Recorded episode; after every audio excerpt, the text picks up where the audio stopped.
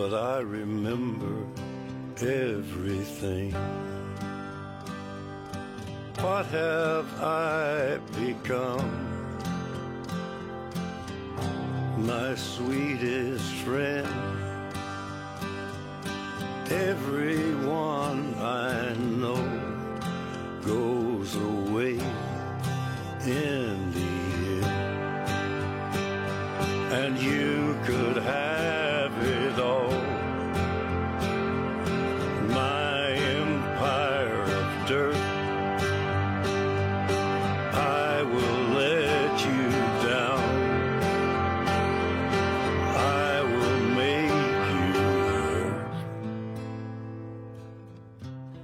收听本期无形的 Wonder，我是大布拉。我是 Brad，本期节目呢，我们要讲一部非常非常出名，而且口碑应该说非常非常好的电影。它被称为是二十一世纪头十年最出色的三部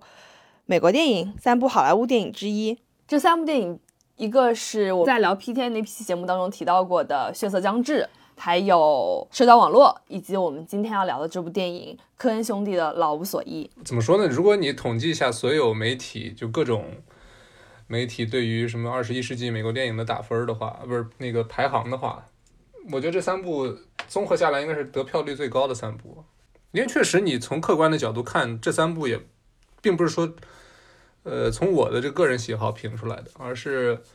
就是我这么多年看这种各种榜单，给我留下来这么一个印象，就是总有这三部。首先，我们还是照例先来讲一下它的主创吧。嗯，科恩兄弟呢，他们就顾名思义两兄弟嘛，乔尔·科恩跟伊桑·科恩，他们两个应该算是圣丹斯出道的导演吧，算圣丹斯系的导演。嗯，他们因为处女作《雪迷宫》就拿到了圣丹斯的最佳影片，而且他们后来就到他们后期之后，他们算是戛纳系导演吗？你觉得？前期吧，我觉得肯定还是因为那个巴顿芬克那部片子，他在戛纳拿了金棕榈之后，我觉得对他们的职业生涯还是帮助很大的。包括他们之后其实也回到戛纳去做了一一届的评委，对反正对，也是最近几年，前两年是吧？嗯。所以他们跟戛纳的关系还是挺近的，我觉得。而且他们在戛纳提名的影片非常非常多啊，Fargo》啊，《最香民谣》呀，其实都在戛纳入围过主竞赛单元。嗯是，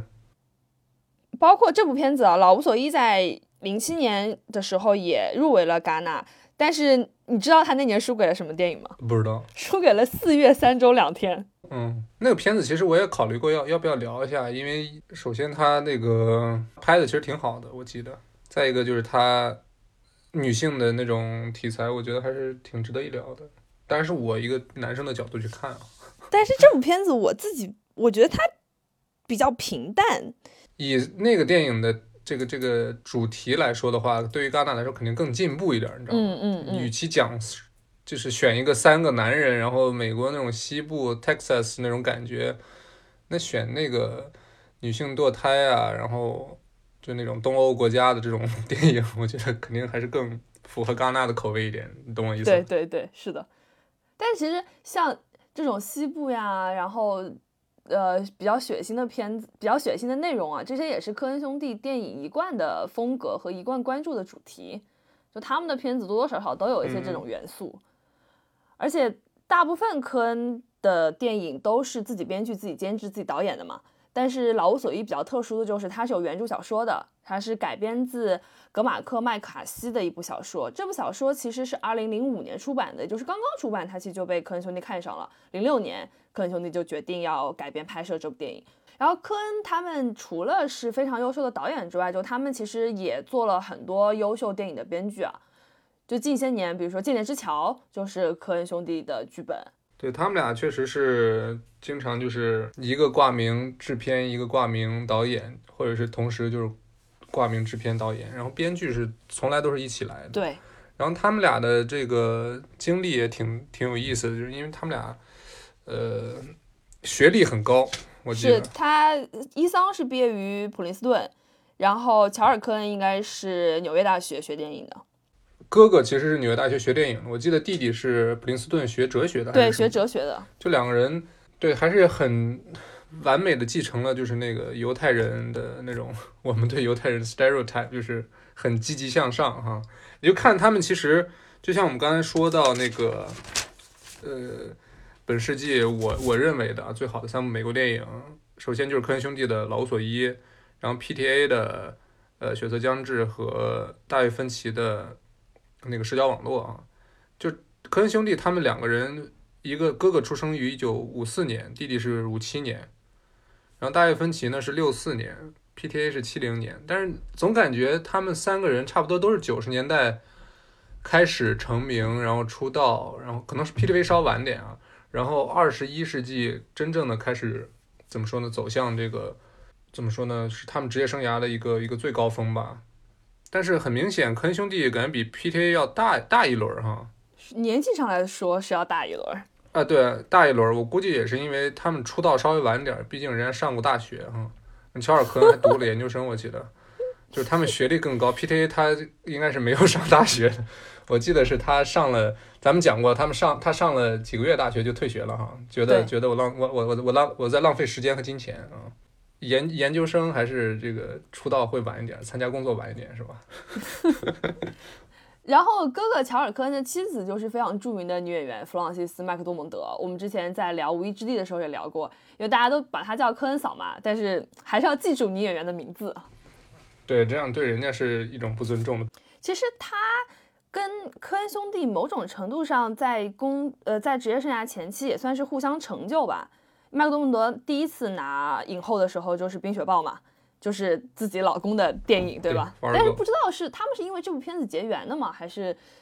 我没有看到这些八卦？他们应该是《血迷宫》的时候就是，反正很早在《Fargo》之前，他们俩就已经结婚了。那个时候。拍电影的时候，他们俩是已经是夫妻了，所以是老公帮老婆拿到了奥斯卡最佳女主角。也不能说是。然后呢，对，老婆的演成功演出也让这部电影，因为麦克多蒙德在那个《Fargo》里面，她是唯一正正义的那种化身，相当于，而且还是个女性。我觉得这个角色也是，就是兄弟俩给这个麦克多蒙德创造了一个很很很。很出色的一个女性角色吧，她的完成度也很高，嗯，表现很是的，嗯，确实互相成就。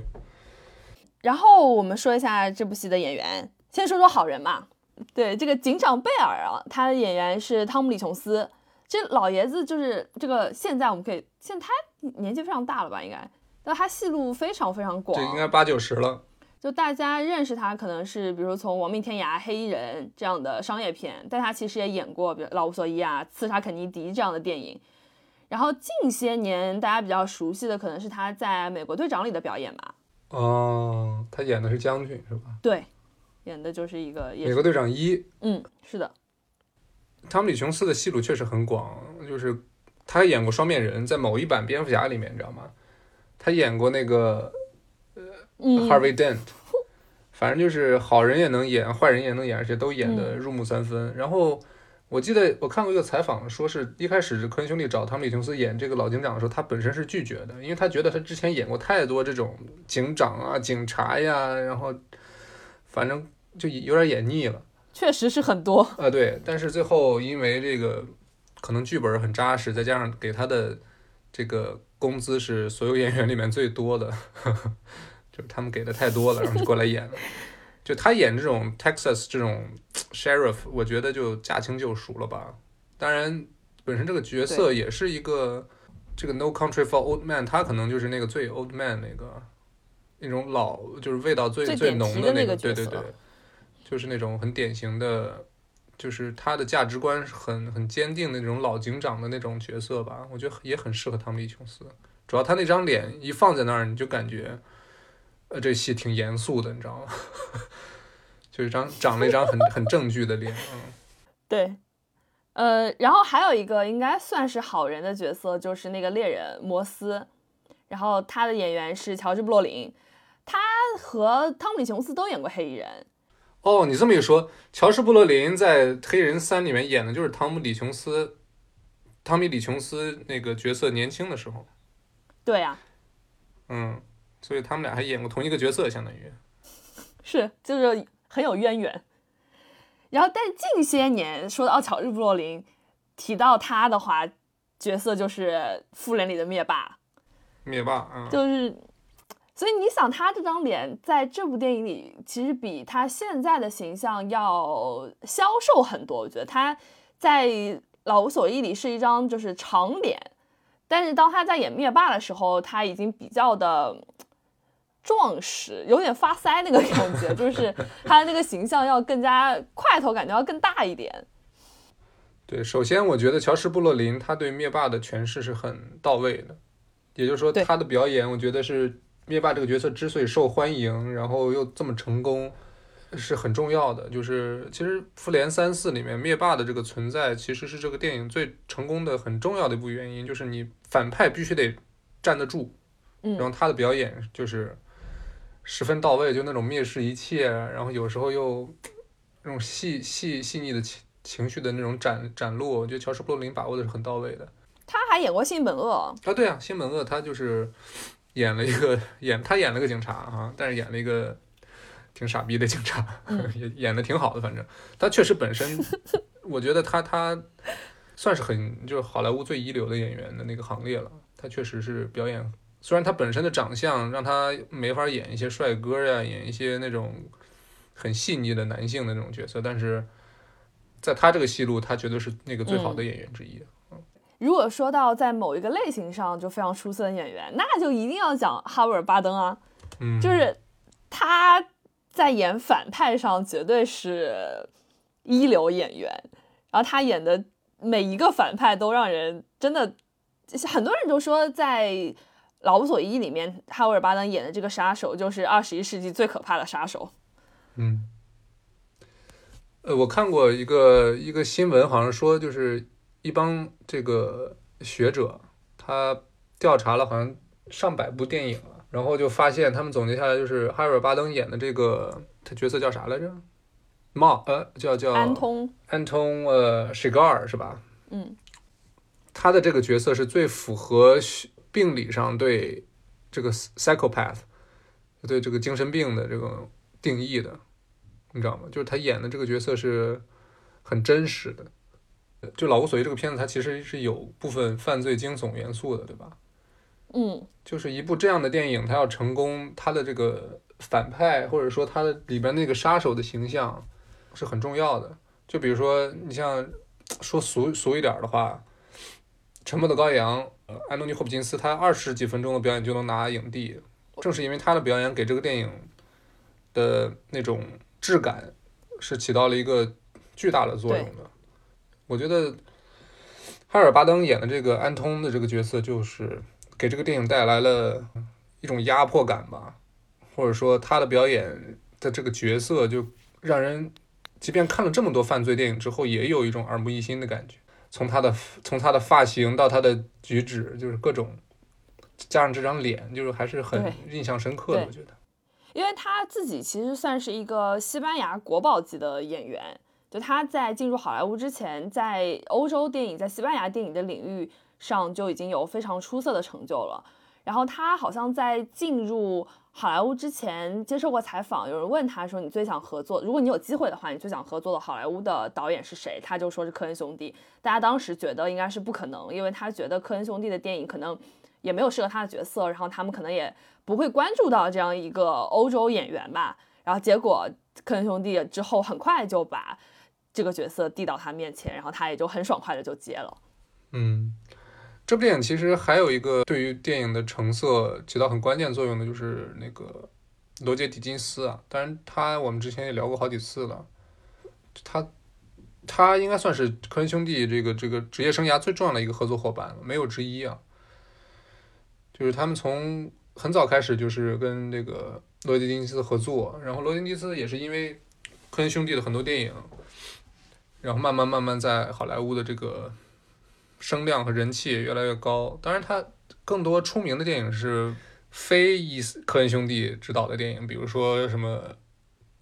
《肖申克的救赎》和近几年的《银翼杀手二零四九》。但是，我看这部电影的时候，我就发现，其实这个罗尼斯 Magic Hour 其实早早早的就就很出名了。就比如说后期像《边境杀手》里面的那种就是破晓或者黄昏的那种镜头，其实在《老无所》里面也大量的出现过。就整个电影它整个的这个质感啊，就是你你拍天色，它不是说随便挑一挑挑一个时间就拍了，它非得等到那种天光很美的时候，就是用渐变色的时候去拍，就蓝到橙的那种渐变的时候拍，就整整个让这个电影，我相信在在大荧幕上看的时候会很舒服，就是一种视觉上的一种享受吧。再加上这个电影它很多时候角色都在黑黑暗里，就我这次不是为了说这个聊这个电影去做重新看一遍嘛。我其实就是边看我边在记笔记，然后呢，我桌上这个台台灯吧，我我记笔记我写字的时候我不得开着嘛。但是很多时候我我这个电脑屏幕这里面的电影画面太暗了，我就得把灯关上。就整个两个小时电影我开关了就无数次，让我发现其实这个电影它大部分时间都是在黑暗里，角色可能是一个剪影，或者角色是怎么说呢？就整个这个场景整个画面它都是以大量的阴影去去去去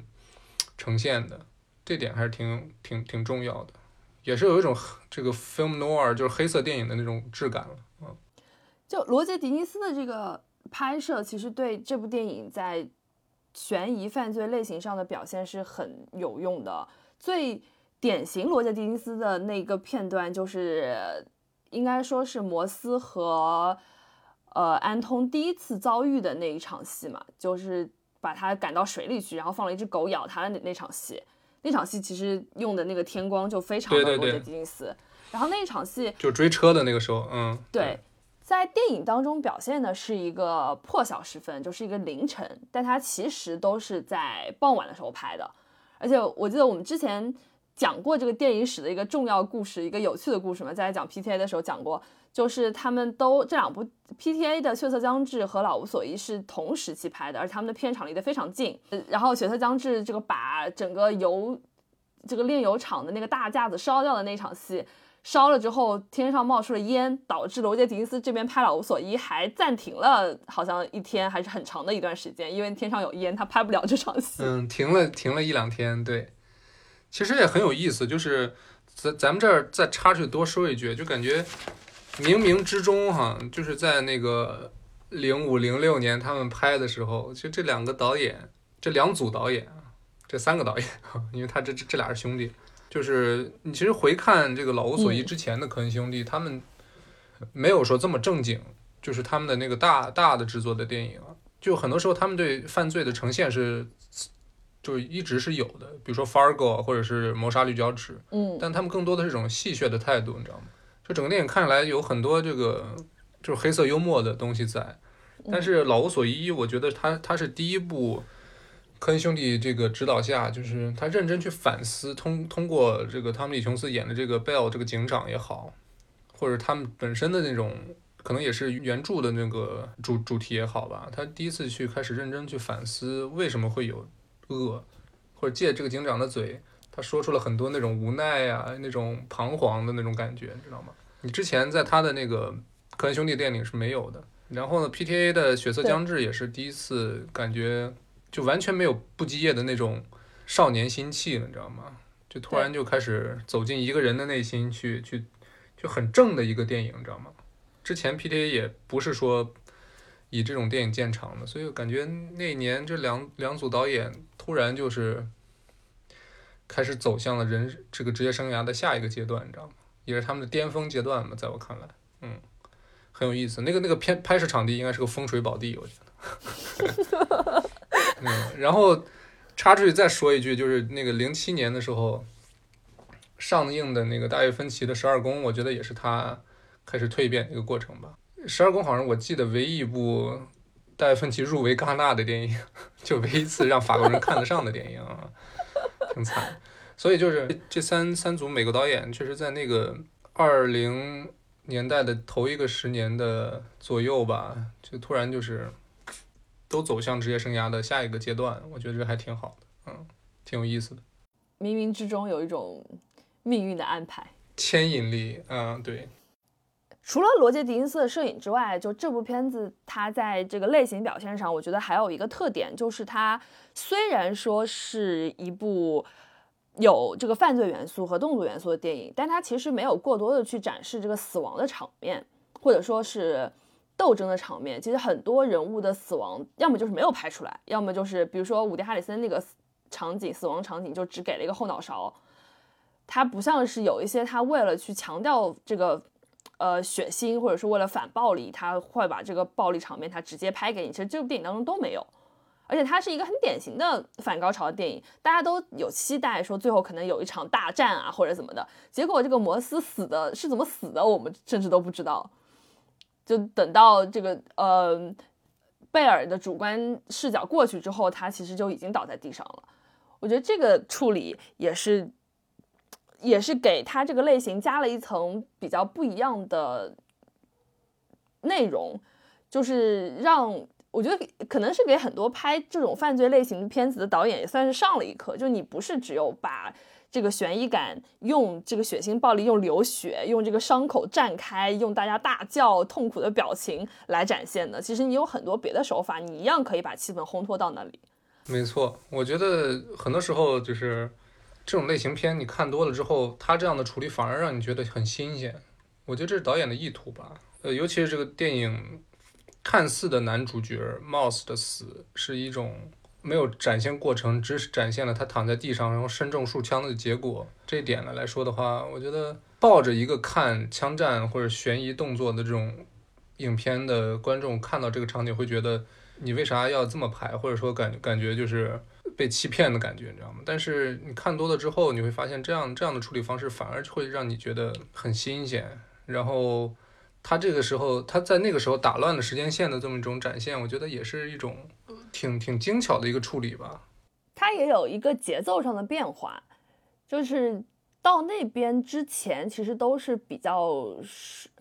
就呃是一个一个顺序的拍摄，然后到那之后。包括那里之后，其实插入了一些警长之间的对话呀，然后包括警长贝尔和他叔叔的对话呀，等等，就是他开始有一些从人物主观的这个角度上去去剖析，就是有更多这个谈话的内容，有更多嗯阐述的内容。然后到那边，其实后面的节奏跟前面是不同的，或者说在那个时候，导演对对，导演有意识的去把这个影片的这个主视角改成了警长。其实这个这个片子它是一个三男主，或者是。他没有一个主角，就是一开始哈维尔巴登他不是拿了奥斯卡最佳男配了吗？对，就会让人感觉开电影之前，哦，他他是个配角。但是说实话，他们没有一个人是主角，也没有一个人是配角。就是让哈尔巴登去去去评那个男配，完全是一种评奖的策略嘛，就跟前两年让布拉德皮特去拿男配是一个道理。然后那年的男主是那个《血色将至》里面的。丹尼尔戴刘易斯，你也没必要去硬碰硬嘛，对吧？所以这个电影其实是前前前半段吧，或者前那个三分之二是呃乔什·布洛林和哈尔·巴登两个角色的一种，他们更更多的一种那个以猎人和猎物的身份去出现的。然后后面的最后半个小时到四十分钟，更多的是以警长的视角去整个去。回顾电影呈现的整个这个事件，以及他对整个事件的一种反应，嗯，所以是三个人的三个男人的一场一一一场戏，我觉得，嗯，然后那个 Mouse 的死亡是一种更多是一种视角的转换，或者是提醒观众，现在警长才是我们要更多关注的一个角色吧，嗯，OK，那就是我们聊了这么多台前幕后的工作人员，也算是热了个身，对吧？然后从这些题目，其实我们早早定好了，就是呃老无所依，然后二十一世纪最好的美国电影，然后括弧之一。然后接下来的这这个节目内容就是我跟 Debra 尝试去怎么说呢？解释我们为什么要把这个电影抬得这么高。因为你从各各项的评分啊，或者说很多观众，其实我做节目之前也问过一些看过这个电影的朋友，他们很大的感觉就是他不知道这个电影要表达什么。就比如说，Mouse 的突然死亡啊，然后最后警长他对自己梦的那种讲述呀，然后哈尔巴登演的这个 Anton，他就感觉杀人也没有什么道理，就是三个男主角他们各有各的让人很迷惑的这种操作吧。接下来我们就通过三个方面吧，尝试的去解说一下我们为什么觉得《老索伊》是一部这个叫。Modern classic 叫什么？现代经典 电影啊，对，首先就是故事吧，嗯，从故事上看，它我们前面有讲到，它很明显，其实前后两个故事，就它是一个整体的故事，但它前后的叙述重点是不一样的。前半部分我们可以认为它是一个西部的追杀故事，就是 Moss 这个角色，他因为一些机缘巧合拿到了一笔钱，然后 Anton 他是一个被人指派的追这笔钱的一个杀手，然后他要去找到这笔钱，然后他们互相之间的追逐和逃避。其实，在故事一开始的时候，大家带入的都是猎人 Moss 的这个视角，然后他。我觉得比较精妙的就是他，其实一开始的时候，大家觉得他可能是一个比较处于弱势的这么一个人，因为那个时候也没有交代他的背景。我们后来知道他其实是一个越战老兵，对吧？然后，嗯，但是那个时候我们是不知道的。那个时候我们觉得他就是一个普通的猎人，因为一开始有展示他猎鹿的那个样子嘛，就认为他是个猎人。那你一个猎人，你拿一把猎枪，你跟一个职业杀手，而且安通一开始完全就是一个就是死神降临的那个样子，见到人就杀人，然后杀人也完全没有任何理由。但是其实到我们刚刚提到的旅馆旅馆那场戏之后，我们发现其实 Moss 是很厉害的，就他是起码是跟 Anton 其实是能够在这个武力上是能够五五开的这样的一个角色，就他们两个之间的这个互相之间的关系其实是有一个递进跟转换的，就 Moss 他是越来越强，然后 Anton 从头到尾他我觉得他是一个越来越弱的这么一个状态，他最后甚至都还遭遇车祸嘛。就不像一开始，他是一个我让你去猜硬币的正反面，就是我来决定你的生死，就我来把这个死亡带到你的面前这样的一个人物。结果到最后，他再出现这个硬币的时候，他的这个权威性反而是被就 Moss 妻子挑战了。慢慢的，他展现出他人更加人的一面，而不是那个死神的那一面。我觉得这个转换。还是挺有意思的，他并不是一个典型的这种世界第一谁也打不过的一个杀手，然后 Moss 他也不是一个典型的，呃，善良的什么正义的这样的一个一个猎人，他的一切都是来自于他的贪婪，来自于他真的想要这个钱。对，就是这个电影其实前半段主要是一个，呃，这个这个安通去追 Moss 这这个是这个故事线去展开的，对吧？然后其实。最开始我觉得他们俩其实这这两个角色也是有一种对应的那种关系的。你后来去仔细去想，首先他们俩都有一个共同的身份，就是猎人。就是乔什·布洛林的 Mouse，他他演的 Mouse 就刚开始就是一个其实挺厉害的一个猎人出现的。你看他就是比如说开了一枪之后会主动把子弹捡起来，我觉得这是一种怎么说呢，很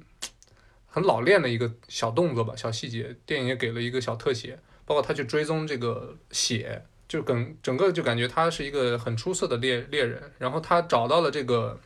那个那个毒枭的枪战的那个战场之后吧，他看到最后一个人就活着那个找他要水的人，他也会说说你们最后那个叫什么 The Last Man Standing，就是最后赢的那个人在哪儿？他知道有这么一个这个他因为他自己有实战经验嘛，他知道这么一个枪战的这个过程中肯定是有一个最后 拿着拿着对那个胜利者。那个胜利者手里肯定有一些好东西，他是整个这这套这个思路是有的。然后这个安通呢，他也知道去如何去追踪这个他想要的猎物。就整个两个人，他其实是一种咋说呢？从猎人到猎物之间这种相互转换的。因为安通他也是在被人追嘛，他被那个警长在追嘛。就三个人是一种这种动态的那种关系，你知道吗？就比如说 Mouse，他作为猎物，作为安通猎物，他也是可以。站起身来反击的，当然他也成功了，对吧？给他腿上开了个大洞，就这种感觉我还是还是挺逗的。包括这两个人对应关系，还有一场戏就是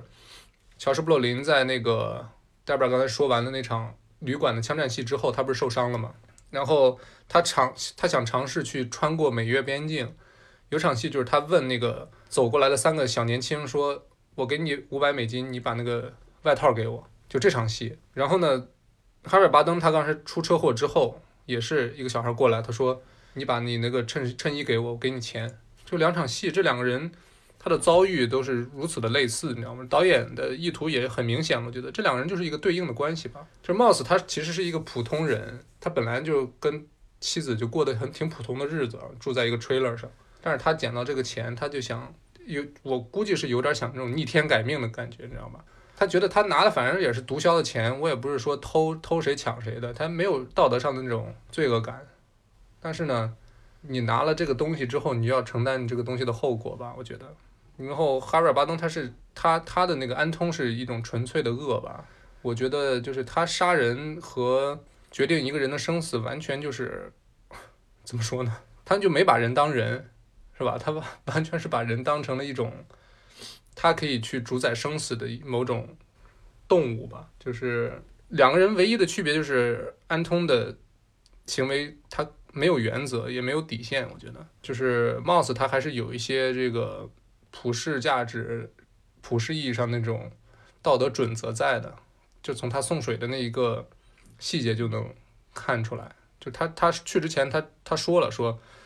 我要去干一件蠢事儿，但是我还是要去，就类似这种小细节。就是如果要从人物上看的话，我觉得他们两个的区别就是，Moss 这个人会比安通有一层善良的底色，但是我觉得他也不是一个就是传统意义上的好人。嗯，就是他的，因为他这个悲剧的来源，就是因为他想要这笔钱，就是想要他。他其实他是来源于他的贪婪，但是他又会想给墨西哥人送水，然后他有他自己的家庭，有自己的妻子，所以他输。如果说他不如安通，或者说输给安通，就是因为他是有牵挂的，然后他还有一点这个道德底线存在。而安通呢，就是一个就是死神的代言人，他就是一个杀人机器。但是他牵扯到这个故事当中，就是因为他贪那笔钱，他希望有这两百万美金。就是因为这一点之后，我又觉得他其实没有什么值得同情的。就是他之后的所有的事情，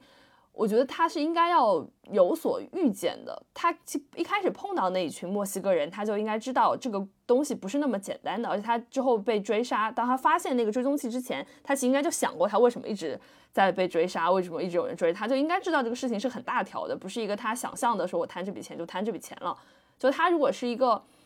就是道德底线稍微高一点的人，他可能当时就会放弃，或者他会想，就觉得那我没必要为了这些钱我惹来杀身之祸，对吧？但他其实不是这么想的，他他还是想了很多办法，他想要拿到这笔钱，他对自己是有那个自信的，就他他的这个贪婪是超过了他对这个事情的判断，或者他超过了他的理性的。然后安通的话。就虽然他是一个杀手，但是我觉得他在这个人物的表现上，其实科恩兄弟是给这个杀手安排了一些原则性的东西。就比如说他跟他见面唯一没有死的两个角色，一个是小卖部的老板，一个是那个就是呃 Moss 那个 trailer 的物业管理员吧，就是那个胖子女人。就他们俩应该是唯一见到他没有死的两个人。那他们死的没有死的原因，一个是小卖部老板，其实他就是一个。他拥有一些运气，他有一些随机性，就他猜中了那个硬币。那这我觉得这个是安通原则体现之一。然后第二个就是那个物业管理员，他之之所以没有死，就是因为他本人是一个有原则的人，就是我不让我不告诉你，就是不告诉你。所以我觉得安通他是一个非常守规矩，但他这个规矩是一个杀人规矩，就是他的原则可能就是我要干我的事情，你们不要来阻碍我。以及我要坚守我的原则，不管我这个原则是什么，就是他肯定有一套他自己的行事逻辑。那一旦有其他的人要阻碍他行事，比如说那个老板，他找了其他人去追这两百万，他就觉得这是干扰了他做事，那他就会死。然后像伍迪·哈里森演的那个赏金猎人，就是也是干扰到他杀人了，给他使绊子了，那他就应该死。其他人其实都是这样子。然后像最后那个 Moss 的妻子要死，其实就是因为他跟 Moss 说过这个话嘛，就是如果你不听我的话，那你的妻子就会死。那其实，即便最后 Moss 不是他杀死的，他也觉得我既然说过这个话了，我要有原则，那你的妻子就一定要死。就他是一个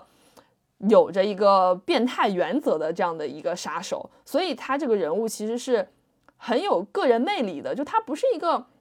虽然他是杀人机器，但他不是一个为了杀人而杀人的人，他是为了某一些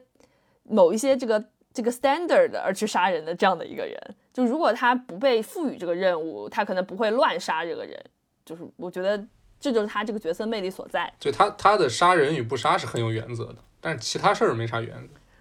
对，是。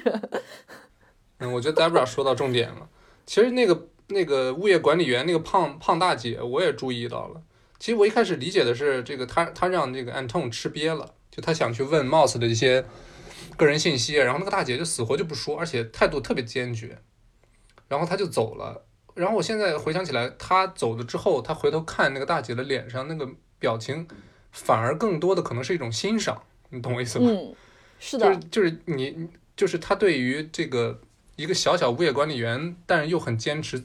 原则的那种那种欣赏，你知道吗？确实是很。因为你说正常情况下，你让一个杀手吃瘪，那我就开枪把你杀了，不就完了吗？就是你正常那场戏后面，如果是个普通的犯罪片的话，那个物业官员就非死无疑。但他没有，他活下来了，而且是少数这个片子当中活下来的人。对对对对对，对，其实你了解了，或者说你理解了他的原则之后，就电影里面很多就是那种他杀的人和没杀的人就可以理解了。就很多时候，大家最不理解的就是他为什么要杀乌迪·海瑞森演的那个呃赏金猎人这个角色，就他完全可以从他嘴里问出来那那钱到底在哪儿，然后就或者说指使那个乌迪·海瑞森那个人把那个钱拿到他面前，然后再杀了他。结果当时他立马就一枪崩了他了。本来聊的还还可以是吧？伍迪·海瑞森那个角色态度也放得很低，虽然他就说说了一句说你有病啊，说你你知道你你你你有多神经吗？就说了一句类似这个。就是这个时候我我觉得还是因为乌迪·海瑞森演的这个角色的出现，打破了他就是我就是要单干，你别派其他人来干扰我的这个原则吧，所以就把他给杀了。嗯。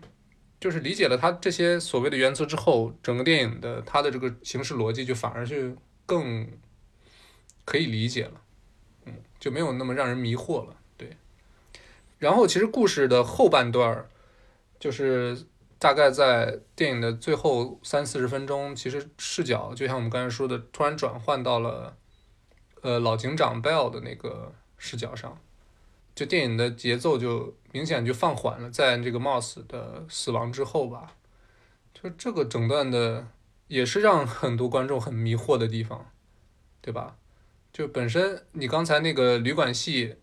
已经把大家肾上腺素吊起来了，结果呢，我们传统意义上想的其实是这三个人在最后有一个大乱斗，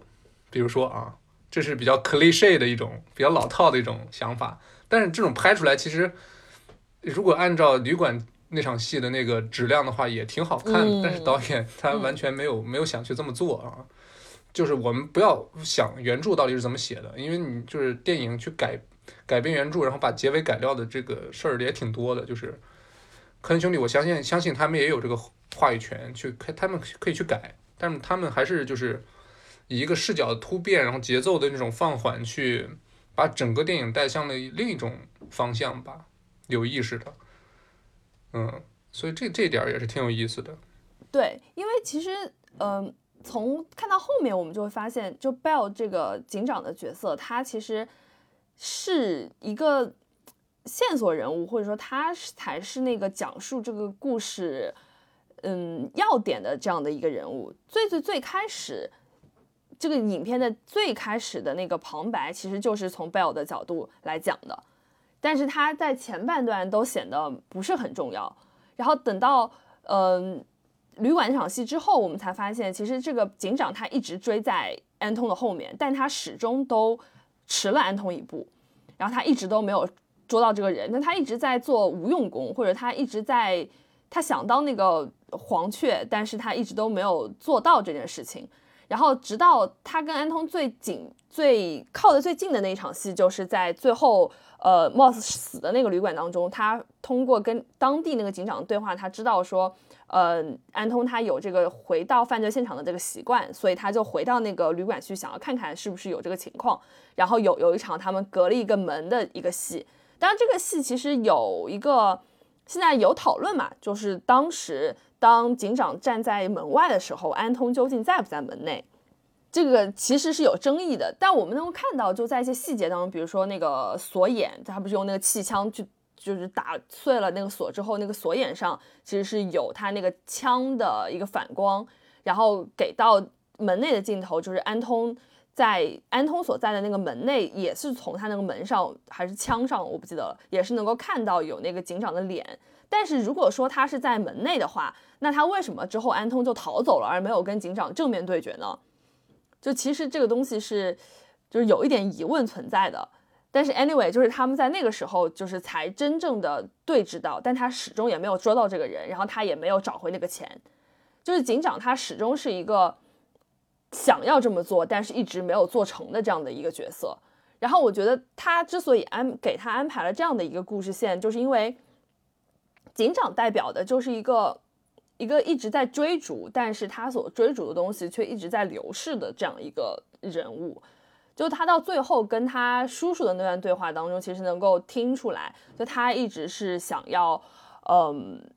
就是很怀念之前的那个年代的。他一直觉得说现在的这些杀手或者犯罪的人，他们手段更加决绝，他们更不做人，更没有人性。那可能之前都是这个大家都，比如说夜不闭户呀，然后一些犯罪的事情，可能当一辈子的警察也没有掏枪的机会啊，等等。就是他一直想要留住那个年代，他很怀念那个年代。但是这个时代其实一直在发展，然后人性一直在变化，他一直想要追，但是始终都追不上。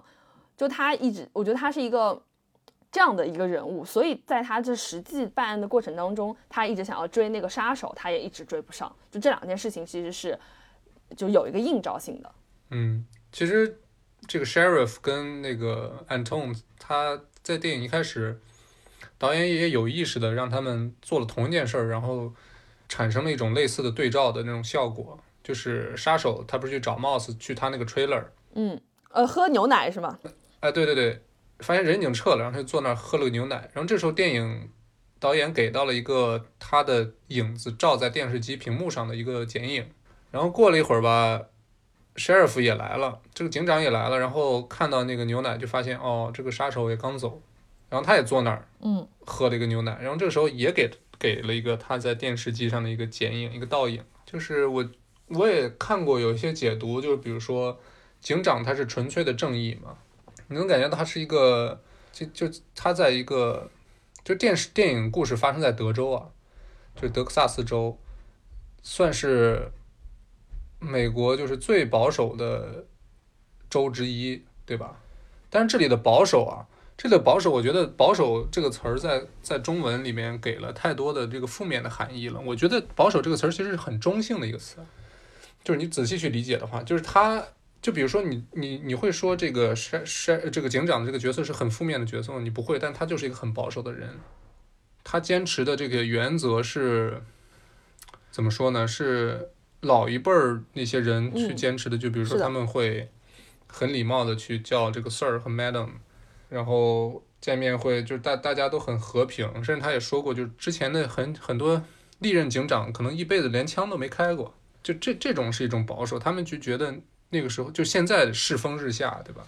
然后呢，他是这么一个人，然后 Anton 又是一个纯粹的一种，呃，怎么说呢？这种疯狂的一种嗜血的那种角色。然后包括电影电影里面也也给了很多次这个他开的车，然后从车的这个挡风玻璃往前拍的一个一个镜头，就是车的那个车头的那个标志啊，是一个羊头。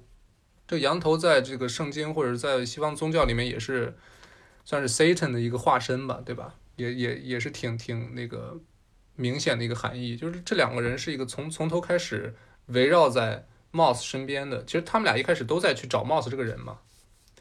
但但警长的目的是为了去保护他。我相信他跟那个 Moss 老婆说的时候，说我我可以保护你的男人，他他是真心实意的。然后 Anton 当然他的目的就是为了杀了 Moss，即便他最后没杀 Moss，他也要杀他老婆，就是这么一个人。就这个三个男主之间，他这种互为对照的这种感觉也挺有意思的，你知道吗？就是这这就这就是这个这个这个剧情的那种精妙的所在吧？对，就是警长这个角色，他其实是这个电影当中最理想主义的那个人，就是他还觉得这个世界上其实是有嗯这个法律准则的，这个世界上是有善良的，这个世界上有正义的。但是当他的这一套嗯，理想主义运用到像安通这样的一个没有什么道德准则的杀手身上的时候，其实是完全不适用的，因为这个时代已经已经变化了。他们面对的就是像安通这样为了杀戮而杀戮的这样的杀手。那你你其实坚持那套理想主义，当面对这样的杀手的时候，其实你是束手无策，你是毫无办法的。我们可以想象，就算他们真的在那个旅馆当中面对面了，我也不觉得那个警长其实在武力上。能对安通造成什么？呃，有有那就能够挑战安通，我觉得也是做不到的。就是因为警长那套行事方法和他所信仰的那那个东西，其实，在就是电影所拍摄的那个年代，或者在美墨边境德州的那个样子、那个环境当中，已经是完全不适用的了。他就是一个属于过去的一个理想主义者。其实这这个在最最最开始旁白的时候，其实就有讲到，就是那个警长就说他为什么想要退休，一部分的原因就是因为他觉得他不想做这个无用功，他不想去为他所不理解的事情再去付出什么努力了。那他所不理解的事情，其实就是这个社会为什么会变成现在这个样子，就是为什么会有这么多我们没有办法理解的犯罪行为存在。就是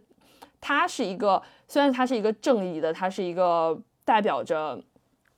这个社会上最普世道德的这样一个人，但是他其实是这个片中就武力值也是最低的，然后其实做了的事情也是最少的这么一个人，就他是最无用的这么一个角色。对你很多时候他的出场都是坐在那个餐厅里边吃早饭，对吧？对，看报纸。对，当当那个 Mouse 在拼命的去躲开杀手的追击，当杀手拼命的就是各种没没日没夜的去找 Mouse 的时候，他他却是在吃早饭，这也是他保守的一面吧？我觉得，嗯，就是他以前那种工作的方式已经赶不上现在这个犯罪分子的这个这个活活跃的程度了，你知道吗？这时候又让我想到，其实都是这个讲美墨边境的那种贩毒为大背景的电影，这个老无所依。里面这个这个警察的这种处理事情的方式，就跟《边境杀手》就是那个维伦纽瓦《边境杀手》处事的方式完全不一样。里面也是，哎，乔什·布洛林演的那个就身份不明的一个所谓的政府官员嘛，他要的他的解决办法就是就是让他们黑吃黑，然后整个挑挑拨他们的那个内部的关系啊，然后死多少人都无所谓，反正他们都是 cartel，就是都是贩毒分子，无所谓啊。贝尔这个警长，他其实已经在自己意识不到的时候，远远的被时代所抛弃了。因为那个时候是八零年，电影的时候，电影的讲述的故事在八零年。八零年，我觉得有他这种想法，也也已已经有点过时了。嗯，但这个过时不是不是说批判他。这也是为什么，就是警长贝尔这个角色，在我看来才是这个电影的一个。主角或者说是点题的那个角色，因为如果说让我来讲这个电影一定有什么主题的话，那我觉得这个主题可能就是人是逃不过命运的，就是警长很明显他他的命运就是跟这个时代的命运是绑在一起的。当他的想法已经跟不上这个时代的时候，当时代往前走，他被抛下的时候，那他这个人其实也被抛下了，然后。在安通的身上也非常非常明显，就是他，他是一个死神代理人，他是一个杀人不眨眼的杀手，但是他最后还是会遭遇车祸。他最后如果抓不到这个人，还是抓不到这个人。Moss 最后甚至是被其他人所杀的，不是被他杀的。即便他想了各种办法，他自己也受伤等等，他命运不让他捉到这个人，他就捉不到这个人。然后 Moss 他的命运就是从他贪婪那一刻起就决定了，不管他的武力值多少强，他。中间跟这个呃安通斗智斗法斗了多少轮，那你你你这个贪婪的本色或者你这个贪婪的动机就已经决定了你命运最后会走向死亡。就他们之间不管中间花了多少心思，不管中间做了多少努力，其实命运会让你走到那里，就是会让你走到那里。我觉得他们三个都在映照着这个主题。但是我我是觉得这个主题肯定只是这个电影要讲的一部分的内容，因为这个电影真的就是有非常多的多异性，大家可以从任何角度去理解它。对，其实这三个主角就是 Moss 在追逐那两百万，最后没有得到；然后 Anton 在追逐 Moss，最后也没杀成；然后警长呢，他想去抓住 Anton，当然他最后也没有成功。就是三个男人在整个电影里面，他们想要去得到的东西都没有去得到吧？这也是这个电影细想之下的一种。浅浅层的不是深这个这个背后的一种结果吧，嗯，这个电影其实它最浅层的类型应该就是犯罪啊、惊悚这些元素。两百万这一箱子钱也不是第一次出现在科恩兄弟的电影里了，就第一次应该是 Fargo 对吧？也是一种很象征意义、很这个剧情的一个引爆点吧，对吧？就就是一箱子钱，很简单直接，但是呢，很牵动人的这个心情。这两百万感觉是普通人都都能想象得到的财富，我觉得你要是直接说个十一亿一亿美金，大家就不知道多少钱了，你知道吗？这是一个最直接的刺刺激点，而且他那个两百万，他还让你看到那个钱，就是它是现金在箱子里面。现在好多那种电影都是那种哎插个 U 盘，然后我操钱就没了，对吧？这个东西就就你没法去这个设身处地的去感受那那那那部分财富在你手里的那种感觉。如果是插个 U 盘，也就没有追踪器这种事情了，只有就是现金，它中间才有可能挖个洞塞个追踪器。就是很很 old school、很老派的那种。它其实这个设计也是为了之后能让那个哈尔巴登这个杀手拿着那个接收器，其实也是电影里面很重要的一个道具了。就是它一开始是追踪的道具，但最后被导演演变成了一种去积积攒这个电影张力的那种工具吧，对吧？包括它的这个音效，因为电影里面很很少出现音乐，只有可能在渲染这个悬疑和紧张气氛的时候，有一个很怎么说呢，声音很低的音贝音量很低的一个，很空对对对，灵的那种类似那个耳鸣的那种感觉啊，那种感觉，就跟童年的那个老这个血色将至的那个配乐就完全是两种风格嘛，完全是两种方向。它全程都是通过那种细碎的音效去让你产生那种代入感，就不是用音乐去渲染整个大场景的那种气氛，反而是把很多呃功课都放在了那些细节上。然后呢，这个电影悬犯罪悬疑的这个类型元素，我觉得在刚才 Debra 说的那场旅馆的枪战戏里面，确实是体现的最淋漓尽致。因为这场枪战戏也被很多人、很多观众就是拿过来反反复的说啊，就是一种 Moss 和 Anton 之间的那种就是斗智斗勇吧。就是他是他这这个 Moss 在那场在旅馆里的每一个动作，我觉得都是挺正确的，或者他他做到他能做到的一切。是的，而且他那个时候其实是不知道，就是安通的武力值究竟有多高的，所以他首先先跳出去，他想要逃，然后他想要回来，就从后门逃来来看看这个人是怎么个情况。他没有直接去跟他面对面的跟他打，因为如果是一个普通的拍法，可能就就是等着那个，就他隔着那个门开枪了以后，可能就正面就跟他起冲突就完了嘛。直接在那个房间里就打了，他们没有他，他其实是选择先逃，然后绕回了旅馆，才从后门再出去，然后才被安通再追上，是这么一个啊过程。对对对对，他他确实是，你细想之下，他确实是一个越战老兵，有实战经验，他知道这个战斗过程中是要怎么去跟敌人周旋。然后在他从那个旅馆跳窗出来之前呢，其实一个镜头就是，先是给到那个下面那个阴影，对吧？这不是下面那个门缝的那个光，就光没了之后呢，他镜头往上一摇，就是看到那个锁。看到这个锁的时候，其实观众啊会比 Mouse 更早的知道这个锁马上就要飞出来了。就这这个就是这个电影的 是的，他设计的那个妙处，就是他完全是给观观众，他是完全相信观众的，你知道吗？他这个镜头就就是让观众知道这个锁马上就要飞出来了，但是 Mouse 他不知道吧？这就是他后面受最最重的那个伤，就肚子上开了个大洞的本质上的原因，就是他不知道这个杀手的武器是到底是怎么怎么做的，他完全也不会想到先飞出来是一个锁头，对吧？这点是真真的很有意思。然后包括之后那个 Mouse 在逃出来，然后撞了车之后，他跑到路对面，然后想去埋伏这个杀手。其实导演这段时间也给了很长的时间去让电影里两个人理解到这个对方马上要干啥了，其实也让观众去理解。然后呢，这个时候才让乔什·布洛林这个 Mouse 站起来，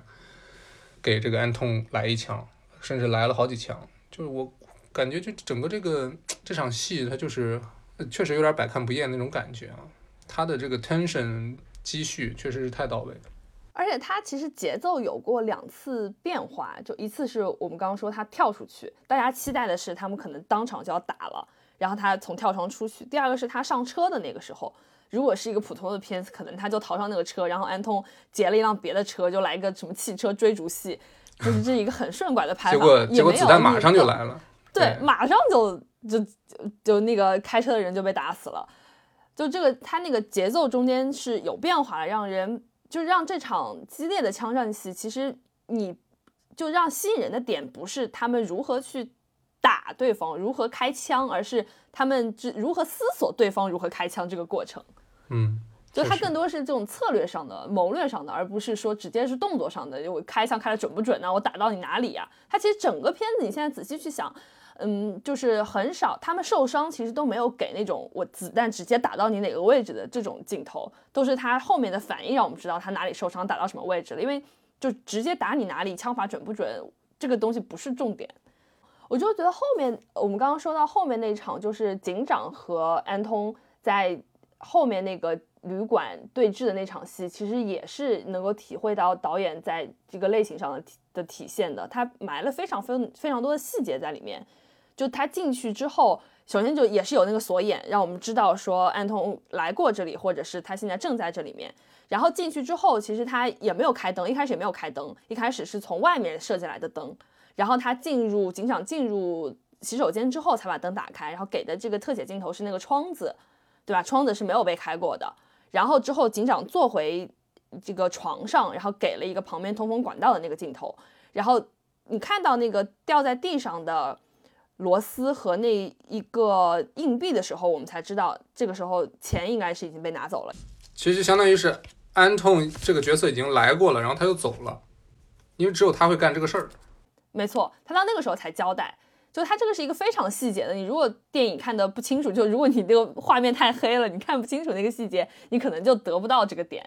然后他，你通过这一圈的那个场景，一方面你能够完全的想象安通在这里面做了什么事情。他来过这里，他曾经这里发生了什么？然后同时，其实你也能够体会到警长的那种无力感、那种泄气的感觉。他最后坐在那个床上，他其实是很无奈的。就他跟观众的感觉是一样的。我知道你已经来过，甚至我知道你可能刚刚来过，但是我就是没有捉上你，没有没有追上你。就是他那场戏，其实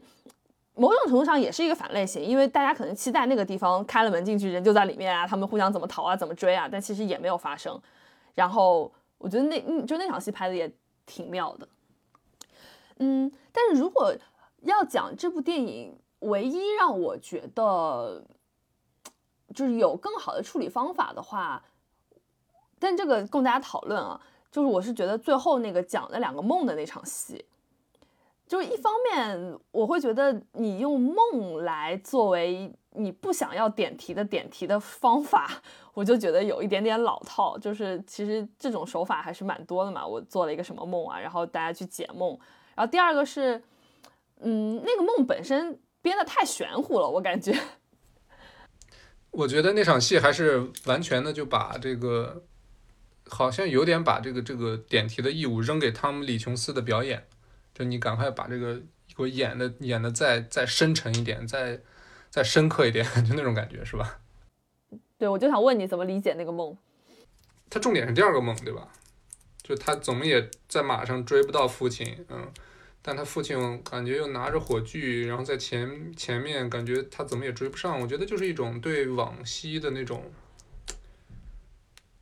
他，我觉得在他父亲，在他心里，他父亲肯定是一个很。标志、标杆性的人物吧。对对对，很正义的一个很很高大的一个角色吧。他怎么也追不上，就还是那种对于当下他所处的这个社会的那种无力吧。他想去做到跟他父亲一样的高度，但是他确实是太年迈了，然后怎么说呢，已经适应不了现在这个社会了。不管是穿耳洞的男孩、女孩，染头发的男孩、女孩，还是这些杀人不眨眼的罪犯，他其实都适应不了，他理解不了了。我觉得还是。嗯，你为什么可以？就是他讲的那个故事，就是一个男孩杀了一个十几岁的女孩，然后被送上电椅。然后那个男孩原话就是：“我不是说激情犯罪，就很多时候他那个罪犯的，就是他从小就就像那个小男孩那个杀人犯说的，说我从小到大我就想杀人。因为我最近也在看一个那个重重新看那个 Netflix 之前出的一个美剧叫《心灵猎人》。讲的其实是两个 FBI 去采访那个二十世纪美国最著名的那些连环杀人犯的故事，就是那些杀人犯他其实本身每次犯罪都不是说我一冲动啊怎么着的，就是连环杀人犯他肯定是咋说呢？每次都是有目的的或者有原因的，就像 Anton 这个角色，他也是个连环杀手，对吧？他更多的时候他就是没把人当人，或者说他完全不是为了刺激去杀人。完全是不不是为了那个 thrill，完全是因为他可能更深层的，就是儿时的一些原因啊，或者是怎样的，就是，但是这些就就就就有点聊偏了。就是这个汤姆·琼斯这个警长，他成长那个年代，就大家都是，嗯，怎么说呢？没有这么些人的异化的，或者是就那种精神疾病的存在的吧？可能就大家就是就一亩三分地儿，就是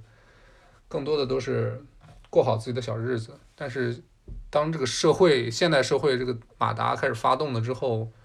就不管是毒品也好，还是各种金钱也好，就是会让人慢慢的变得 没之前那么纯粹了吧？可能在他看来，就是已经不符合他的那个 moral code 那个价值观了，嗯，所以他就无法理解了。嗯，就是你你这个让我想起来，就是这部片子其实它一直有一个暗线，就是那那些毒品，因为它毕竟是一个在美墨边境的。故事，然后其实这整个故事，它最后的那个始作俑者或者最后的大黑手，其实就是墨西哥的这个毒品商人嘛。就这一切的来源都是因为他们有那个毒品交易，然后最后 Moss 也是死在墨西哥人手里。然后有人去分析说，我看到一些分析说，最后呃，Bell 其实他应该也是很快就会被墨西哥人找上门，然后他应该是也是很快会被墨西哥人干掉的。就他自己心里是清楚这一点的，他并不能够很就是安详的过他这个退休的生活，所以他可能做到那个梦。我看到一些解读就是说，做到梦就是他永远都追不上他父亲，然后他会一直处于这样一个颓唐的状态。就他当时有一种已经要放弃的感觉，他知道他知道他自己的命运要降临了，他的命运就是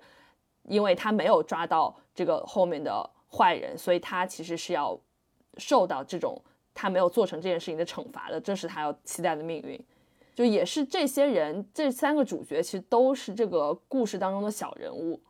那最后的大人物可能是毒品，可能是那些墨西哥商人，可能是比他们更加罪恶的罪犯，然后也可能是就这个已经改变的社会，然后让他们最终就是走向了他们各自的结局。